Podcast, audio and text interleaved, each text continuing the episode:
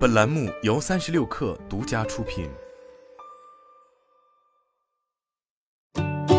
本文来自微信公众号“三亿生活”。从二零一九年初的 MWC 到如今，折叠屏的商业化已经走过了近四个年头。各大安卓阵营手机厂商也陆续推出了折叠屏机型，但苹果的折叠屏 iPhone 却至今还杳无音信。日前有爆料信息显示，为避免冲击现有的 iPhone 机型，苹果方面可能会率先推出可折叠的 iPad 系列产品试水。有传言称，苹果正与面板厂商合作研制十英寸的可折叠屏幕，并用于取代现有的 iPad Mini 产品线。可折叠 iPad 将给苹果带来一个学习应用相关技术的机会，并为 iPad 注入新的生命力。这是海外媒体对此给出的评价。不可否认的是，折叠屏机型确实是目前移动设备在产品形态上最具前瞻性的探索，但用在平板电脑机型上却是头一回听说。而原因也很简单，折叠屏手机的出现是顺应了大屏化的潮流，用更小的设备体型换取了更大的可视面积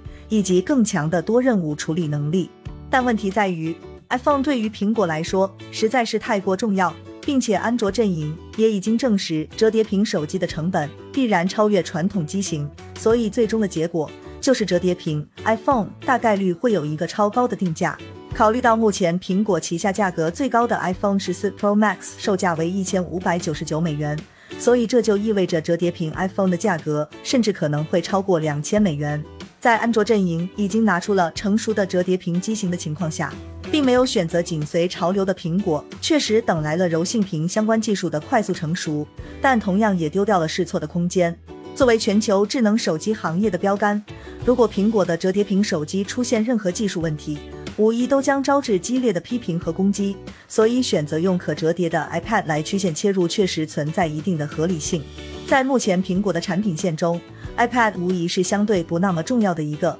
在其2022财年的第四财季报告中显示。来自于 iPad 的营收为七十一点七四亿美元，相比之下，上年同期为八十二点五二亿美元，同比下降了百分之十三点零六，仅占该季度苹果总营收的百分之八。要知道，折叠屏改变的是移动设备的产品形态，这其中就涉及硬件的重新设计以及软件的适配。毕竟，三星、华为等厂商也是经过了多代产品的打磨，才有了如今相对更为成熟的产品。所以，作为技术验证产物的可折叠 iPad，即便是出现了问题，对于苹果的负面影响无疑要远小于可折叠 iPhone。再说了，折叠屏手机的特点就是打开状态下拥有近似平板的体验，本身就有一部分平板电脑的属性。既然安卓厂商可以选择从手机到平板电脑这一技术路线，苹果为何就不能反其道而行之呢？如果苹果真的要做可折叠 iPad，取代现有的 iPad Mini 产品线，或许是最明智的选择。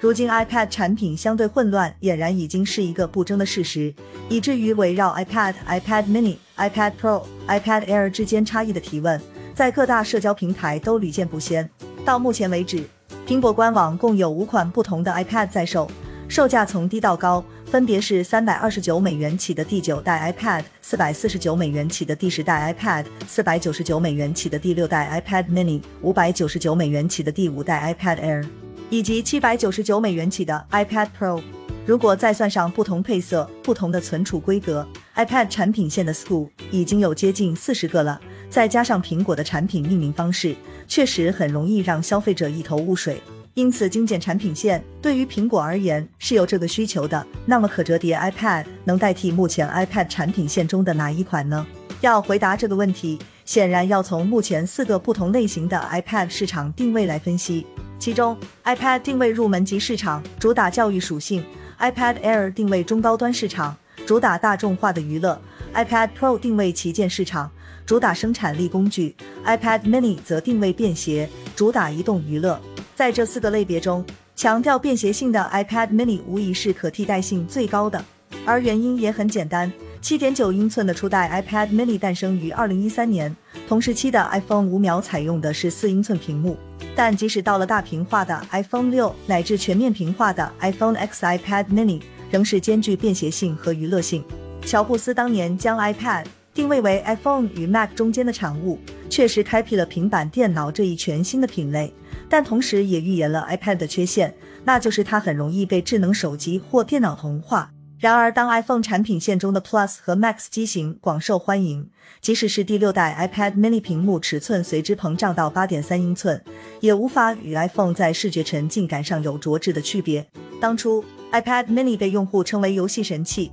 靠的是比 iPhone 更大尺寸的屏幕和更好的散热，但现在这一基础几乎已经不存在了。换而言之，现在有哪一类消费者会选择购买价格相对不菲的 iPad Mini 呢？如果有移动场景的娱乐需求，购买 Pro Max 款 iPhone 就完全可以胜任。如果希望在兼具便携性的同时，还获得媲美桌面端的体验，则有 iPad Pro 可供选择。所以 iPad Mini 现在的问题就是受到了 Mini 这一定位的限制，特别是在折叠屏手机出现后，能够随时随地打游戏、看视频、打电话的这类机型几乎是完胜。归根结底，在智能手机不断大屏化的情况下，平板电脑如果要保持独特性，就必须要随之扩大屏幕尺寸。毕竟折叠屏就是在增大屏幕尺寸的同时，让设备体积不等比例增长的解决方案。总而言之，作为目前相对尴尬的 iPad 系列产品，可折叠设计或许将能够为 iPad Mini 带来更多的可能。